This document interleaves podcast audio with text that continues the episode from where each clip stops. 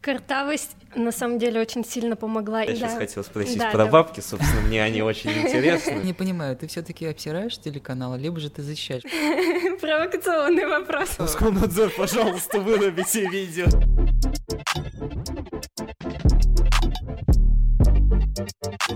А, это новый выпуск подкаста. Артем меня вновь на него затащил. Это, если что, была шутка для Артема. Я не против. Вот. А...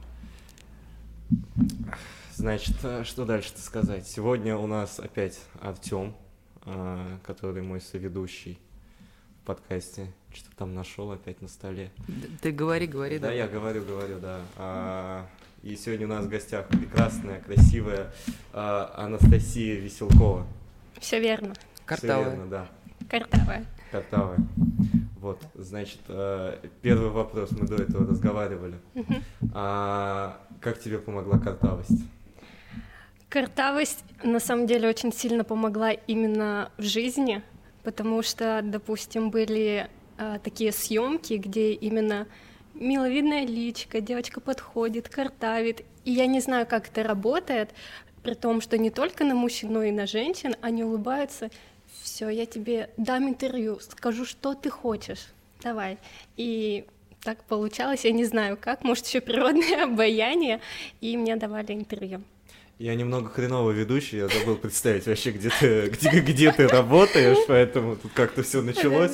А, вообще, в принципе, все прошлые гости, если ты смотрела, они сами рассказывали о себе. Да-да-да. Вот, поэтому как бы не будем э, выходить из традиций, как бы тоже э, да, о себе. Э, начинала именно в сфере журналистики. Я, наверное, с первого городского телеканала после университета, затем был небольшой перерыв, потому что я не понимала, стоит ли продолжать работать в этой сфере. А затем, когда сама жизнь меня вела какими-то путями, я оказалась на телеканале «Эфир», проработала там достаточно долгое время, и сейчас у меня уже новый этап. Я работаю в пресс-службе а, энергетической компании «Татэнергосбыт».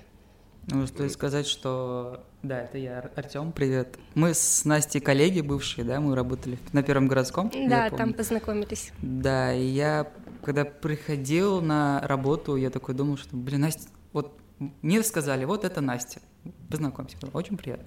Я вижу, что она постоянно туда-сюда бегает, бегает, а я сижу, потому что я стажер, она такая, бегает туда-сюда, что-то там пишет, такой думаю, бля, как у нее, как она успевает все это как бы выезжать на съемки, потом это все записывать, потом еще какие-то дополнительные материалы записывать, то есть, но тебя там очень ценили, за то, что ты многозадачная, работоспособная, как я это понял, и коммуникабельная. То есть, ну, я это как бы да, такие да. вот черты подчеркнул в тебе, вот, и в целом. Ну, на самом деле, первый городской, это, знаешь, наверное, был такой этап детства игрушек, потому mm-hmm. что когда я пришла уже на другой телеканал, то, что было у меня на первом городском, ничего не помогало. То есть надо было заново переучиваться с нуля, грубо говоря. Uh-huh. И там совсем э, другой состав э, людей. То есть у нас и продюсеры были там, и журналистов никак. На первом городском нас там трое, что ли, было. Вроде да, да. Где-то так, на телеканале «Эфир» там достаточно их э, очень много, там от десяти бывало и выше. Uh-huh. И проходит монтаж, съемки совсем на другом уровне немножечко, и для меня это был своеобразный новый этап. Ну, то есть для тебя первый городской это некая такая школа, школа жизни, грубо да, говоря. Да, да, да, то есть вот чтобы понять, а, нужно ли в журналистике работать и как это все происходит. Угу, я понял. И что ты решил для себя после первого городского? Что я хочу этим заниматься, как бы то ни было, на меня выходили и федеральные телеканалы, и частные заказы были также в сфере журналистики. Я поняла, раз сама судьба, грубо говоря, дает мне такие вещи, то угу. почему бы и не попробовать дальше? Угу, я понял. Давай про эфир поговорим. Момент Давай. того, короче, мне просто всегда было интересно. Так. Я немного из сферы того, что как бы, алло, здравствуйте, там нужен ролик, и типа это растягивается на долгие месяца. Да. А, интересно, как, а, ну, то есть как вообще вот это все работает, когда там, не знаю, врезалась какая-то машина, а тебе, получается, там спускается снизу продюсер и говорит, там вот на перекрестке Казанском врезалась машина, едь туда, типа, надо рассказывать про это. А, вообще, вот именно как это все происходит с самого начала, а, и за сколько обычно готовятся сюжеты, за сколько вы выезжаете, и сколько времени, ну, как бы тратится примерно на вот эту всю... И есть ли подготовка, самое главное, то есть, или это так, то, что спустился продюсер вниз, типа, ну, вот едь туда, позадавай вопросы. Продюсерский вопрос. А, именно в новостной журналистике на самом деле все намного сложнее. Журналист сам должен находить тему, и угу. тема должна быть актуальной, а, которая отражает, что происходит здесь и сейчас возможно какие-то моменты спрогнозировать, и мы заранее ищем героев каких-то, или, допустим, сюжет расследования, то да, мы можем заранее подготовиться, найти героев, договориться о съемках и даже снимать там на протяжении одного-двух дней. Но в основном новости это здесь и сейчас, и мы, как у нас происходил э, поиск новостей, мы либо вечером за сутки до следующего дня, грубо говоря, э, все соцсети мониторим, э, все э, возможные ресурсы, где мы можем за что-то зацепиться. Утром у нас планерка, мы идем к продюсеру, говорим, вот мы нашли видео, к нам поступила такая-то информация, позвонил там человек какой-то и говорит, что у него такие-то, такие-то проблемы продюсер такой, ага, вот за это можно зацепиться, давай а, ищи героев, ищи людей, ищи экспертов и едь на съемки. Соответственно, у меня есть а, небольшой промежуток времени, чтобы найти специалиста по какой-либо тематике, потому что сюжет это обязательно главный герой, специалист, независимая сторона. И если это как-то связано, там, я не знаю, с госорганами, то и они должны нам тоже также дать комментарии. Я должна со всеми договориться и затем уже выезжаю на съемки, ну, грубо говоря, один сюжет. По времени, если судить, я не знаю, брать вот этот подготовительный процесс или нет, в целом занимает, ну, часа 3-4, но затем мы приезжаем, пишем текст, идем на монтаж сами и уже сами контролируем и даже в какой-то степени продюсируем, как будет выглядеть наш сюжет. Когда, можно вопрос, когда вы отдыхаете вообще? Типа, я как понял, это работа 24 на 7. Да, это очень сложная работа, и с этим не все э, справляются. Вот, допустим, именно в журналистике, если посмотреть рынок, очень большая текучка, к сожалению, и на моей практике вот, наверное, за последний год, сколько бы человек не приходил на телеканал «Эфир», они там 3-4 дня посмотрят, как мы работаем, ну, неделя максимум, и они сбегают просто. Я уже... участник этого побега. Я тоже, у меня тоже был опыт работы на эфире, ну, как стажировки. Я тоже приехал туда на первый день, директор со мной познакомился, говорит, вроде, говорит, ты деловитый парень, давай, говорит, попробуем. Ну, это я сейчас рассказываю про свой опыт. И первый день я сел в редакции, посмотрел. Ну, было как-то скучновато. Потом я поехал со съемочной бригадой в район Восстания, я помню. Мы там что-то отсняли, я посмотрел, как это все работает. Потом опять-таки я сел, и я что-то как-то подумал, что это что-то не мое, наверное. Именно работать на ТК эфир. То есть, если работать на Первом городском было как-то весело и интересно, то на эфире это было как-то слишком сложно, муторно и скучновато. И вот. да, и в данном случае всегда, практически в большинстве случаев, стоит выбор. Либо ты работаешь и жертвуешь личной жизнью, либо личная жизнь, но ты не работаешь, к сожалению, в сфере журналистики. То есть вы вообще никогда не отдыхаете, прям вот вообще? Ну, в основном это шестидневные, да, рабочая неделя. Иногда были такие периоды, когда я работала и, грубо говоря, 20 дней без выходных. Каждый день приходила утром и уходила домой э, где-то в 8 вечера, в 9 могла прийти. И так изо дня в день. И сколько лет ты так работала? Полтора года. Полтора года. Да, полтора. Но дольше там, я так понимаю, не задерживается никто, или все таки а, есть э, такие герои? Есть герои, но почему там долго не задерживаются, к сожалению, в журналистике невысокие зарплаты. Я вот, кстати, я сейчас хотел спросить про бабки, собственно, мне они очень интересны, потому что я тут немножечко отчасти чуть-чуть, чуть-чуть малость, э, продюсер. Вот. А сколько зарплат у журналиста за шестидневный рабочий день без перерывов 24 на 7 работы? Э, Все будет зависеть от опыта, и там везде идет сдельная оплата труда. То есть, допустим, сюжет, ну, грубо говоря, плюс-минус стоит, ну, 800-900 рублей. И если ты в день снимаешь один сюжет, соответственно, ты получаешь, ну, 900 рублей, примерно, это как бы плюс-минус. Но из этих 900 рублей минус еще 13% НДФЛ. Вот, и чтобы снять э, хороший материал, в целом, э, ну, за один день ты снимаешь один сюжет. Если тебе повезет, ты можешь еще какие-то микро, небольшие новости написать, и тебе припадет, грубо говоря, там, я не знаю, 300 рублей. А какая-то вот. типа ставочка есть там? Ставок нет.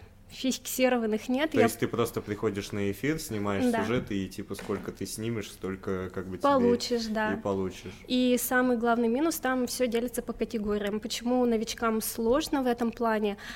А, потому что когда они приходят, и у них, допустим, э, так как они новенькие, сюжет вообще будет стоить, ну, 500 рублей, грубо говоря вот в таком ключе. И я помню, когда я пришла, моя первая зарплата 9 тысяч была за месяц, за шестидневные. А сколько на один сюжет по времени уходит записать? Ну, то есть именно твоя работа, типа там без поста, без там, э, ну вот просто чисто, то есть ты где-то типа, начала находить... текст написать? Нет, Или, когда ты начала находить новость, когда ты там приехала, типа снялась это, и, ну то есть потом же, я так понимаю, это уходит в постпродакт, ну в монтажку, и типа Но в монтажке это... А, ты тоже Да, и мы тоже Окей, работаем. тогда сколько вот по времени занимать один сюжет? Сутки. Сутки, то есть за сутки примерно можно заработать 900 рублей. В целом так и есть, да. Эфир, вы охуели. Нет, это при том не только на эфире, это во всех СМИ, не отставочных. Вы есть, все охуели. То есть я правильно понимаю, э, на других изданиях, грубо говоря, я всегда говорю издания почему-то, потому что это как-то классно, классически как-то. Во всех изданиях, то есть все сдельное. Насчет печатной э, журналистики не знаю, но именно в телевизионной сфере я не только на эфире mm-hmm. работала, то есть я и на Первом городском телеканале работала, и с федеральными каналами.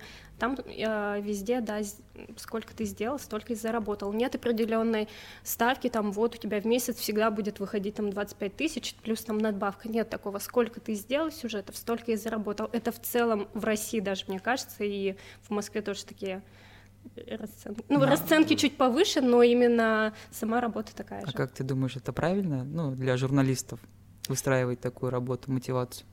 Нет, я не знаю, почему с этим не борются, потому что на данный момент у нас нет профессиональных, наверное, супер крутых журналистов именно в Казани. И меня это очень расстраивает, потому что приходят молодые журналисты, которые действительно хотят работать, которые хотят стать профессионалами. Я такой же была. Я пришла, я хочу научиться, я хочу быть классной в своем деле. Но в итоге как бы я вижу свою зарплату, грубо говоря, там в 9 тысяч, и какая мотивация быть лучшей и делать качественный контент, mm-hmm. когда ты каждый день думаешь, блин, надо на квартиру заработать, надо на еду заработать, так, надо, чтобы тебя еще где-то заметили, отметили твой сюжет, и чтобы тобой гордились, и чтобы там, я не знаю, была какая-то профессиональная, э, рост дальнейший профессиональный у тебя был, и вот это на тебя ежедневно накладывается, и, ну, очень тяжело вот жить. Ну, вот смотри, а вот когда ты работала на эфире, на, на, на телевидении, ты думала над тем того, что а нужно ли вообще сейчас телевизионную журналистику? Потому что все сейчас сидят в инстаграмах, в тиктоках, там, на ютубе и так далее. То есть ты думала, блин, а есть ли смысл от того, что, в принципе, я это делаю, этим занимаюсь? Да, есть смысл, потому что есть большая, огромная обратная связь, но, подчеркну, эта связь идет, наверное, возраста от 40 плюс, угу. 60, 50 лет. Те, кто еще, к сожалению, наверное, не перешел в интернет, это вот все наши бабушки, тети, дяди, вот которые еще того поколения, и очень часто, то есть у нас был рабочий WhatsApp, и можно было посмотреть, что люди думают о выпуске, о каких-то mm-hmm. сюжетах и так далее. И каждый журналист имел доступ к этому. То есть мы там и темы иногда искали, потому что люди жалуются, что у них в жизни происходит. И очень сильная обратная связь И вот в, на моем опыте, что меня вдохновляло, почему я оставалась именно в телевизионной журналистике, там можно помогать людям. Вот, например, какая-то проблема у них случилась, я съездила на сюжет, и спустя, допустим, 3-4 дня какая-нибудь бабушка 50-летняя пишет, Анастасия, спасибо вам огромное, что сняли сюжет, если бы не вы, нам mm-hmm. бы проблему не решили, а тут на следующий день там пришел к нам, я не знаю, какой-нибудь электрик или коммунальщик, и он все сделал, чтобы я жила в комфорте, спасибо вам. И вот именно в эти моменты ты чувствуешь, что ты помогаешь кому-то, и это все не зря, и это вдохновляет на самом деле. Ну, я... Есть ли какая-то, типа, такая вещь, когда ты приходишь к продюсеру, говоришь, я хочу снять вот про это сюжет, это будет прям бомба, продюсер такой, нет, это ты снимать не будешь, потому что мне там где-то свыше про это запретили, или такого не бывает, то есть... Именно в плане идей, когда подходишь? Да, то есть, ну, возможно, есть там, к примеру, какой-нибудь, ну, там, там, даже возьмем даже просто, типа, как в фильме Быкова было, рушащийся дом, который рушится, и вот ты, типа, находишь примерно плюс-минус такой же дом в Казани, и как бы говоришь, вот, я, значит, хочу снять про этот дом, он скоро рухнет, значит, там жители живут там, а, и все, и все, все, все тому подобное, ты приходишь к этому вот с этим материалом, продюсеру говоришь, типа, ну, вот, дом рушится, типа, я хочу про это снять, дайте мне про это снять. Продюсер говорит, нет, нельзя, мне там сказали то, что про это вообще молчать, про это не говорить, говорить и как бы вообще не, не высовывайся. Есть ли такое и было ли такое на твоем опыте? Именно когда я приходила с какой-то идеей, к счастью, может, мне, я не знаю, повезло, не повезло, такого не было. Но именно в телевизионной сфере э, был такой момент, когда э, был классный провокационный сюжет, мы его съездили, сняли, я получила все комментарии, нашла людей, прям реально бомбический был. А, даже продюсер его одобрил, говорит, классная тема, все здорово, я такая горжусь собой, во, классный резонанс, об этом никто не снимал еще. И затем буквально за полтора часа до выпуска новостей мне говорят, твоего сюжета не будет. Без объяснения причин. Я такая, почему? Твоего сюжета не будет без объяснений mm-hmm. причин. Ну, как бы понятно, что, видимо, позвонили, связались или что-то произошло. И тогда, наверное, было первое мое разочарование в журналистике, потому что мы же себя позиционируем, мы независимая СМИ в целом, журналистика же она только uh-huh. правду и так далее, а тут я уже на практике сама столкнулась с тем, что был такой резонансный сюжет в Казани у нас, Никто из СМИ не снял, только мы.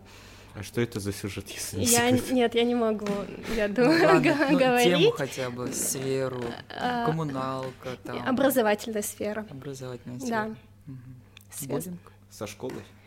Ну, Буллинг? Практически. Нет, нет, нет, там, э, ну, дети, конечно, присутствовали, но я не могу раскрывать, наверное, все карты. Нет, не настолько. Там дети присутствовали. 18 плюс. Нет, нет, нет, с образованием связанное, да, скажу честно, как бы, но вот за там полтора часа до выпуска мне сказали, твоего сюжета не будет. У меня очень и продюсер тогда расстроился, говорит, ну как так? Мы вообще делали ставку на этот сюжет, он должен был быть первым в программе, а когда если сюжет первым выходит, то это значит все, он самый классный, он завлекает зрителя, и он такой идет провокационный, и люди начинают нас смотреть. Он был первым. Вопрос, после этих моментов не хочется уйти на YouTube? И были ли такие мысли уйти ну, куда-то туда и что-то делать там? Были, да, такие мысли, но я понимаю, что на данный момент казанская журналистика, мне кажется, не до конца к этому готова и воспринимает YouTube как-то, не знаю, серьезно. В меня... Казани не воспринимает YouTube серьезно. Да, да. Я даже могу рассказать одну историю, когда я выпускалась с университета, я писала диплом uh-huh. про Юрия Дудя. Он тогда еще а, тоже... Редактором спортса был вроде, э, наверное. Он... Спортсу. Да, да. Но он тогда вот Дудь начал, только у него там три выпуска, что ли, uh-huh. вышло, и я такова, новый резонанс у нас в журналистике. Я такая, я хочу диплом писать. А, написала диплом, то, что как э, телевизионные СМИ немножко уходят теперь на задние планы, и телевизионная а, и интернет-журналистика, она уже все в интернете практически, и там миллионные просмотры.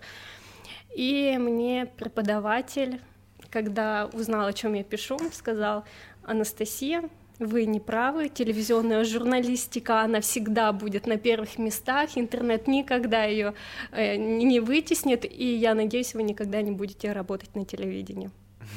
Мои были последние слова вот э, про диплом от него, то, что Анастасия, надеюсь, вы никогда не пойдете работать на телевидении. Ужас. Ну, а ты как Но в итоге как-то получилось, да, что спустя. А, кстати, Саша. поди лишилась, наверное, и денег за тот эфир, ну, за тот сюжет. Да, а, в этом идет такой минус. Вы охуели эфир. Нет, это э, не только эфир, то есть это в, целом про телевизион. Я не на одном же эфире работала до этого. Так я не понимаю, ты все-таки обсираешь телеканал, либо же ты защищаешь, потому что э, Юра такой, вы охуели? А, нет, нет, нет, нет. То есть я правильно тебя понимаю, за тот сюжет, который не вышел, да. Тебя лишили денег. Да, я не заработала тогда в этот день ничего, хотя потратила на этот сюжет весь, ну, грубо говоря, весь день сейчас. Я сейчас, э, у меня родилась в голове идея фильма. Как ты, чисто с точки зрения продюсера, как ты оценишь идею, например? Вот так. молодая журналистка из местного телеканала нарыла классный сюжет, ее не допустили на эфир, и, соответственно, она решила этот сюжет продать московскому каналу, и там все начинается заварушка, что ее начинают преследовать, там э, местные бандиты, там бандосы, политики, то есть там вот, она уезжает в Москву, ее там защищают, там, и там ее начинают гнобить. Как тебе такой сюжет? Нихуя и в Москве защищать ее. Типа... В смысле? Ну зачем ее защищать а в Москве? Ну, от, нап... от нападок местных бандосов казанских, например политиков. То есть, грубо говоря, она ей Ты при, думаешь, приходится... политика Татарстана, типа, будет сталкиваться с политикой Москвы? А, надеюсь, что нет, нет, нет, нет, не будет сталкиваться. А, просто... Роскомнадзор, пожалуйста, вырубите видео. Сейчас будет. Сейчас оно не выйдет вообще никуда и заблокировано Нет, я просто, будет. Мне просто всегда фильмы про журналистов были интересными, я постоянно их смотрю. Вот, и поэтому я вот думаю, как бы, вот чисто продюсерский, как бы этот фильм зашел бы, в принципе, зашел бы, если вот... Ты так спрашиваешь, как будто бы я, не знаю, Роднянский там, который, блядь, они так синхронно красиво встали, ты это видел? Э, ты меня так спрашиваешь, как будто бы я Роднянский, типа, который э, который здесь все знает, типа, вот это зайдет, вот это не зайдет. Ну нет, ну почему бы у тебя не спросить, твое мнение? Как фокус Слушай, ну я не знаю, идея прикольная. Ну так так-то прикольно, но типа не знаю. Но мы знаем. Я бы я бы такой э, типа, если бы я увидел, к примеру, тизер или что-то кто-то мне такую историю бы рассказал, я бы не захотел его посмотреть. Не захотел? Не захотел. Посмотреть. Почему? Ну потому что не знаю, как-то мне мне это не не интересно. То есть ты не та целевая аудитория. Это для узкого круга людей, мне кажется, именно для тех, кто работает в журналистике. Они такие, воу, я узнал себя там в этой девушке, точно, у меня все точно так же было. Типа, если да. ты будешь снимать фильмы с точки зрения, там, по моему мнению, с точки зрения того, что, типа, ну, как бы, вот это для этой целевой аудитории, мне кажется, он, ну, он будет авторским, он будет твоим, и он, как бы, вот он останется вот в этой штуке, и не надо надеяться на какой-то успех, и там, вау, какие-то вещи. Хотя фильм фильмы Быкова на самом деле, вот если так посмотреть, я все заголовки, которые читал, описание фильма Быкова, которые я читал, это типа Блять, вау, я хочу это посмотреть. Просто чувак сбивает там женщину с ребенком по дороге, умирает ребенок, типа, и там все это начинается, и типа ты это хочешь посмотреть. Вот. Mm. Типа, это... но это авторское кино, которое, блядь, там, э, последний его фильм, предпоследний уже, завод стоил порядка 60 миллионов, и он там не собрал даже в прокате ни хрена. Вот. Это вас варки так учили? Нет, это нас варки учили, это просто сборы, если ты посмотришь, ага. и этот, как его... Кинопоиск, который? Да.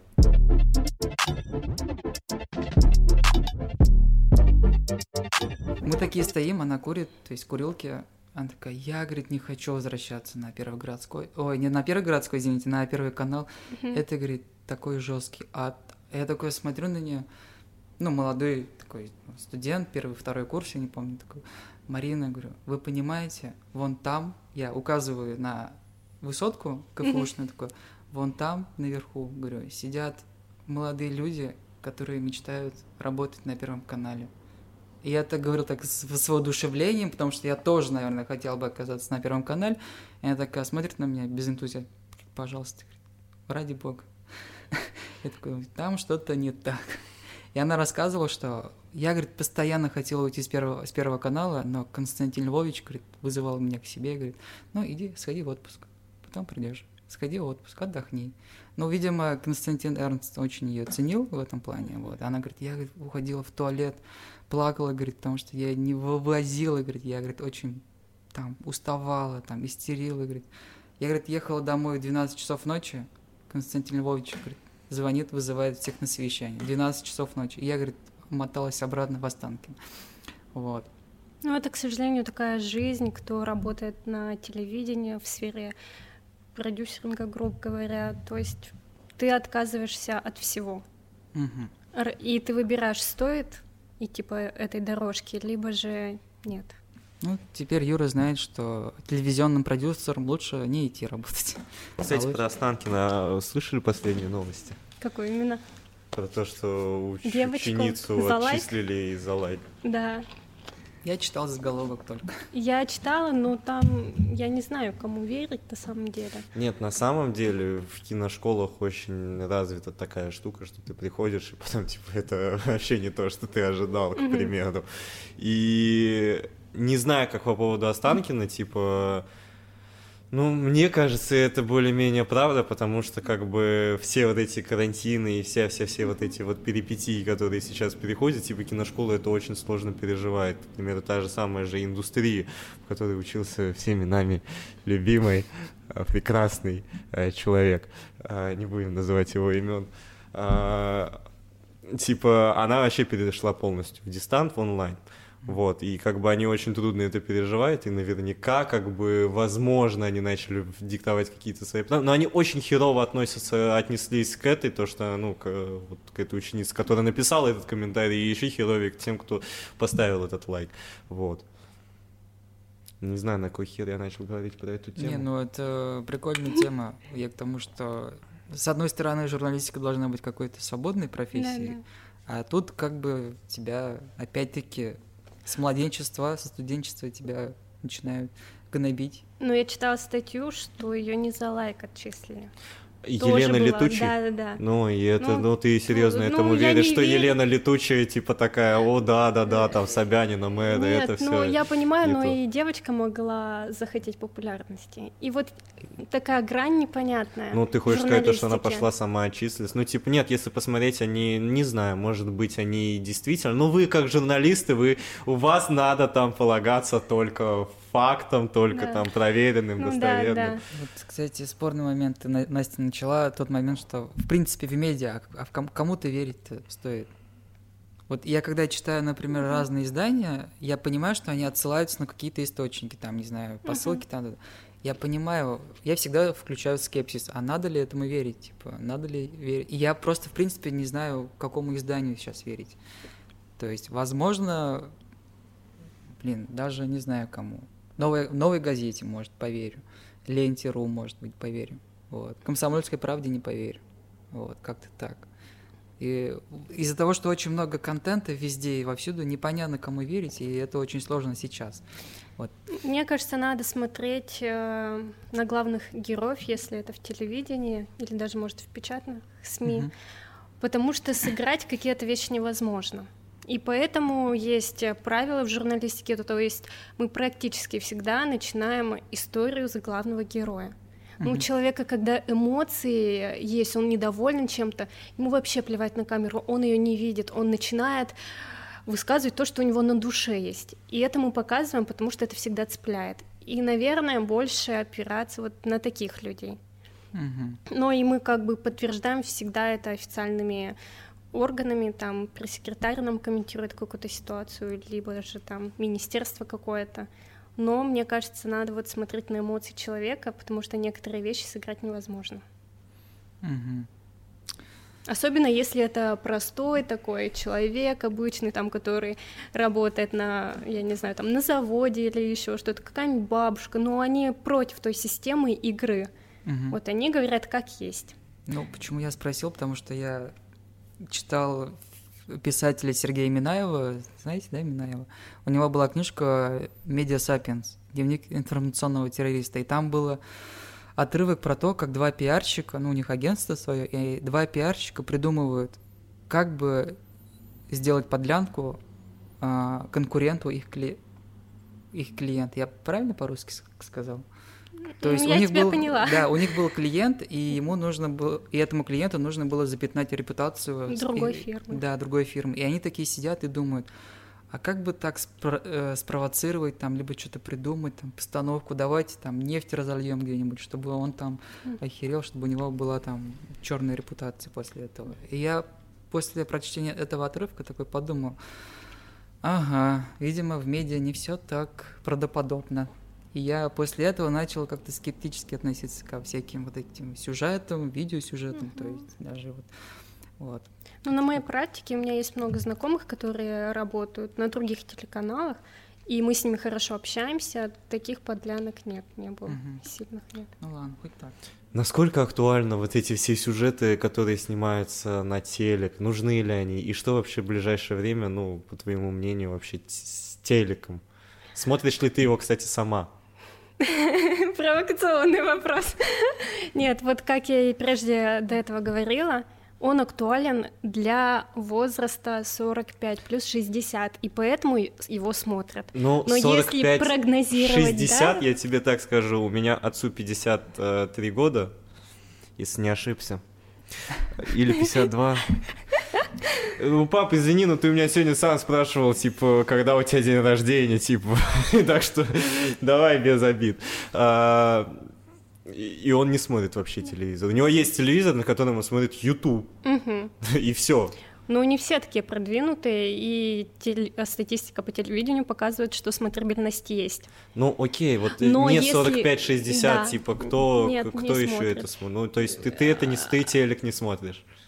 Как бы это прискорбно не звучало, я смотрела свои сюжеты, например, своих ну, коллег. Ну, своих так. сюжетов, а типа так, с точки зрения э, посмотреть. Нет, не смотрю, и я поэтому считаю, что как бы это плохо и грубо не звучало, но когда этого поколения возрастного, грубо говоря, рамочного не станет, там угу. после 60, ну это сколько лет через, я не знаю, 30, наверное, 40 уже, я не знаю, да. то я, я не знаю, что будет с телевизионной журналистикой. Скорее всего, она перейдет в YouTube или еще, может, какие-то платформы появятся. В интернет, да. Но, мне кажется, сохранятся жанры как расследование, как, э, я не знаю, информационные сюжеты, что сегодня происходит, это сохранится, но уже немножко в другом формате. Блин, ну главное, чтобы расследования сохранились, потому что я вот почему я-то начал-то разговаривать на эту тему, я вспомнил. Вот, мы вернулись.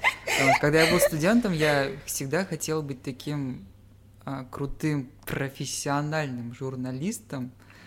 А, знаешь, ну знаете, такой чувак, романтический такой персонаж, как из бандитского Петербурга же там Домогаров же играл, mm-hmm. журналист. Вот по типу такого человека я хотел быть, что вот он все знает, он его там все любят, там ценят там и так далее, он там во всяких встревал какие-то неприятности, но, но выходил, там все такое. Ну, короче, вот такой вот был а, персонаж. И мне это нравилось, я хотел это как-то в себе это все привнести. И я всегда хотел достичь уровня, например, Парфенова, когда он был журналистом еще тогда, да, то есть там э, слава богу, там, не знаю, дай бог, если повезет, Познера хотел добиться уровня Познера, например. Либо там ну, Дудя. Ну, блядь, ну можно сказать, что в принципе Еще чуть-чуть. ты добился того, чего ну, хотел. блин, ну не знаю. И э, когда Дудь еще был редактором Sports, то я прям ориентировался, вот я хочу быть как редактор, э, Дудь, э, быть редактором там какого-то издания. И для меня почему-то Юра Дудь, он все еще остается редактором. Вот. Mm-hmm. Не блогером, а для меня он редактор. Mm-hmm. Не знаю, почему вот так вот. вот. Но потом, со временем, после того, как ты говоришь, я узнал про зарплату, про то, как работает, в принципе, я такой подумал, что, наверное, ну, парню надо зарабатывать деньги как-никак, поэтому я выбрал в приоритете деньги. Возможно, я продался в, каком, в какой-то Нет, мере. это адекватное решение. Ну, не знаю, как бы. Это вот э, я тоже размышляла по поводу журналистики. Мне кажется, она телевизионная нужна mm-hmm. э, студентам. Вот когда ты там на третьем, четвертом курсе, когда ты молод и ты можешь узнать всю эту структуру и как бы ты о деньгах не очень-то и сильно задумываешься. Mm-hmm. Но когда ты выходишь в жизнь и ты сталкиваешься с реальностью, когда за все нужно платить, за все, не дай бог случись у тебя там болезнь какая-то, ты пойдешь и лекарства купишь, купишь копишь на кругленькую сумму, а если ты будешь работать ну, в журналистике, откуда у тебя эти деньги? Да. И я считаю, это верное решение, как бы. Да, но есть же всегда творческие какие-то амбиции, да, и параллельно поэтому... совмещать. Мне как кажется, вариант. или в таком ключе. Ну, не знаю. Но у меня сейчас вопрос стоит, откуда в будущем появятся профессиональные журналисты, если сама журналистика там телевизионная, печатная постепенно уходит на второй Кстати, план. Чуваки из журналистики на самом деле во многом уходят работать в видеопродакшн. Да. Очень Или многие, создают да. и Да, да. Да. Вот, типа... то есть типа я не вижу, кто будет в дальнейшем, там лет через 30, профессиональные расследования снимать. И как они это будут делать. Все же после университета, вау, мы такие все крутые, красивые, заряженные, да сейчас мы порвем эту Казань вообще, мы будем такие популярными. Но когда они приходят в СМИ и такие, а, что? Как полностью с нуля нужно обучаться. Как бы то, что в университете нам говорят и чему обучают, и то, что в жизни, к mm-hmm. сожалению, это просто две разные вещи. Ну, они уходят на YouTube и придумывают свободу творчества, как да, мы, например. шоу, шоу придумывают, но вот именно журналистику я не, не вижу, точнее, я не знаю, какая она будет через там 30-40 лет. Ну, наверное, на чем-то обучать Ютубу, как ты думаешь, Юр? Что еще раз? Ну, то есть э, Настя говорит, что возможно Нет, обучение... ты что сказал, я слова не расслышал. Я говорю, а, может, все перейдут на YouTube и будут обучаться именно ютубингу на и во в всяких КФУ университетах. новый, кафуль, новый факультет ютубинг называется. будет. Да, ютубинг и поста- и Ютубинг, по- и факультет подкастинг. ютубинга. Я даже где-то читал, что в России журна- журналист журнал... профессия журналиста находится на втором месте по опасности. То есть это одна из самых опасных профессий в России, оказывается. Вот. Есть место быть таком-то. Вот. Я тогда скидывал даже ссылку на эту информацию маме, тогда еще и мама такая пишет. Опасный ты парень, Артем, так написала. Я такая, Артем, может быть, ты перестанешь быть журналистом все-таки, это же опасно. У меня бабушка была против, она говорит, если ты будешь работать журналистом, тебя убьют. Да, да. Тебя застрелят, там за тобой начнутся преследования, а не дай бог ты кому-то дорогу перейдешь, не дай бог не тот комментарий возьмешь. Все, Настя, ты умрешь, уходи из этой профессии. Я такая, бабушка, да нет, здесь все по-другому. Вот э, есть такое, да, мнение, которое да, считает ну вот по поводу ютубинга, вот, а если начнут обучаться ютубингу, не... Блять, ютубинг, какое классное название он придумал, я кто-нибудь говорил до этого? Ютубинг. Ютубинг. Через, через, через, несколько, через несколько дней там типа... Э, Это же как Facebook сменил название, знаешь? Да, да, и сейчас Ютуб как, как тебя назвать-то? Э, казанский парень э, придумал этот, как ноу-хаус, тебя называют ютубингом. И все заголовки ютубинг, ютубинг. И Артем на первых страницах, и его, и его фотка из этого, блядь, откуда, из инсты, где он там сидит весь взъерошенный и жрет там что-то, короче. Мы сегодня много о чем-то плохом сегодня проговорили. Да, это уже вопрос не ютубинга, не журналистики, а немного других э, вещей, за которые нас э, могут э, я просто сейчас говорю о наихудшем варианте, что, может быть, нам придут повестки о том, что нас оштрафовали. Там, нас вызовут в суд, может быть. А. И на Настю начнутся преследования от службы безопасности эфира. Бабушка скажет, я была права. То есть, мне кажется, я же говорила. Насте испортили жизнь. Да нет уж. Я всегда за свободу, за честность. Я всегда говорила, что если я делаю какой-то материал, я не буду преувеличивать или врать. И, наверное, поэтому я как-то и запомнилась. А вот расскажи про сотрудничество с другими вот федеральными каналами. Как это происходило, как на тебя выходили, то есть что предлагали? А, это сарафанное радио, наверное, больше действует, потому что я не знаю, как по-другому. Mm-hmm. То есть, как ты себя зарекомендуешь э, в журналистике. То есть, я же ежедневно с разными министерствами, пресс-секретарями, госструктурами общалась с другими журналистами. И как-то постепенно находила со всеми общий язык. И однажды на меня вышли продюсеры ТНТ. Uh-huh. Вот, они снимали шоу, я не знаю, девочкам всем известно, вот когда из не очень красивой девушки преображают прям в красотку. Шоу uh-huh. преображения было. И со мной связались продюсеры, сказали, Анастасия, здравствуйте, вас порекомендовали. Я не знаю, кто меня порекомендовал, то есть они не сказали имя. Вот, не хотите ли стать частью одной серии? Быть, грубо говоря, а продюсером, журналистом, mm-hmm. помочь в съемках. Я такая, окей. Вот, интересный опыт, тем более такой уровень для меня был. После там того, как я пришла в журналистику, я там только полтора года, что ли, отработала, даже год, может.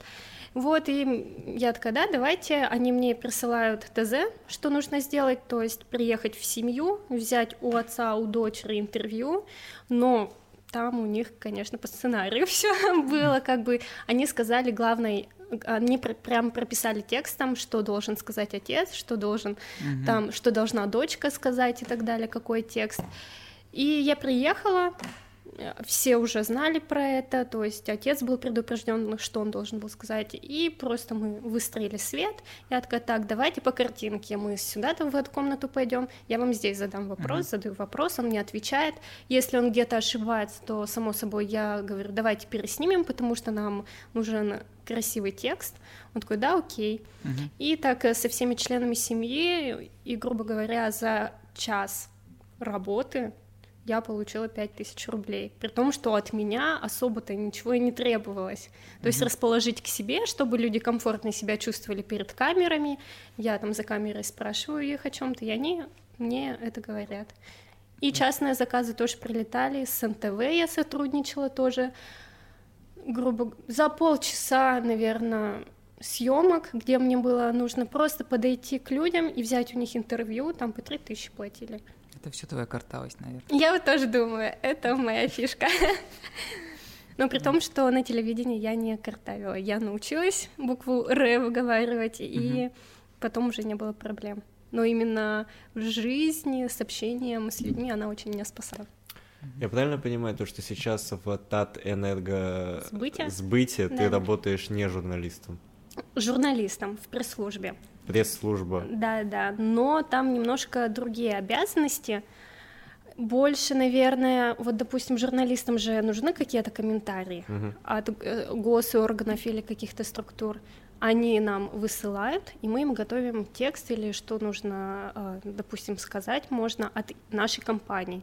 Мы поддерживаем пиар, э, имидж нашей компании. И я также беру интервью, потому что у нас есть различные творческие съемки, где я как журналист тоже спрашиваю людей о жизни и также пишу на сайт, пишу, я не знаю, для рекламы вместе со своей командой. Там у меня есть руководительница, начальница отдела, а, мои коллеги, мы пишем различные новости, статьи. Просто не стало именно такой телевизионной сферы, но uh-huh. сама журналистика сохранилась. И она стала более узконаправленной. То есть я сейчас именно в энергетике. Как тебе нравится там? Да, безумно довольна.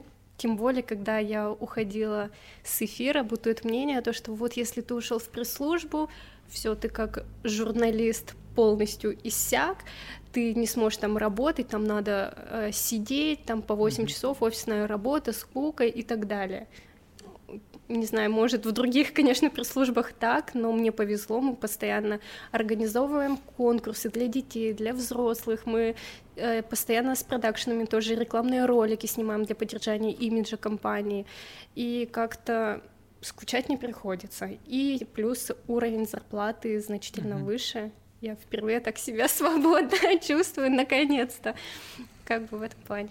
У нас подкаст называется «Большие амбиции». Вопрос да, да. такой, какие у тебя амбиции? Ну, на дальнейшую жизнь, какие планы? В карьере. В карьере. В карьере, да, именно? Да, именно да. в карьере. Ну, так как я пока только начинаю в пресс-службе работать, я только пока вникаю во все это, и в дальнейшем я хочу быть лучшей в своем деле. Угу. Вот, но это именно в пресс-службе. А также мне нравится, я дополнительно, бывает, тоже занимаюсь журналистикой, в каких-то проектах участвую. А также в творчестве заниматься, чтобы меня звали на проект. Я не знаю в качестве кого, тоже, может, там, я не знаю, продюсера, журналиста или быть частью какой-то именно творческой команды.